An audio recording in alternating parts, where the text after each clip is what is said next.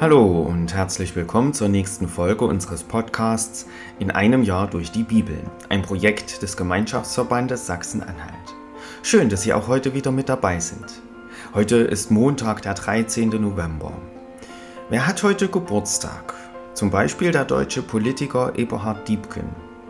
Er war von 1984 bis 1989 und von 1991 bis 2001 regierender Bürgermeister von Berlin. Eberhard Diebken wurde am 13. November 1941 geboren. Er wird heute also 82 Jahre alt. Herzlichen Glückwunsch. Was ist in der Geschichte an diesem Tag passiert? 13. November 1872. Die Ostsee wird von der, soweit bekannt, bisher schwersten Sturmflut heimgesucht. Die meterhohen Wellen überraschen die schlafenden Küstenbewohner.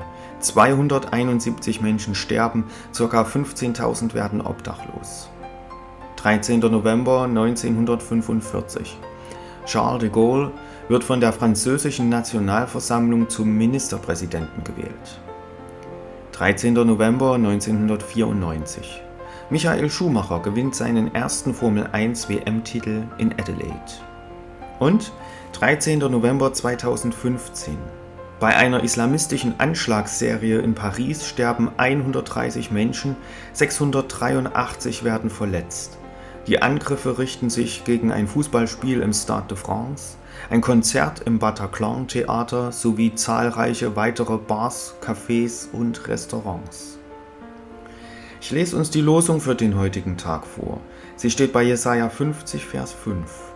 Gott, der Herr, hat mir das Ohr geöffnet und ich bin nicht ungehorsam und weiche nicht zurück. Und der Lehrtext aus Johannes 10, Vers 16, Jesus spricht, Sie werden meine Stimme hören und es wird eine Herde und ein Hirte werden.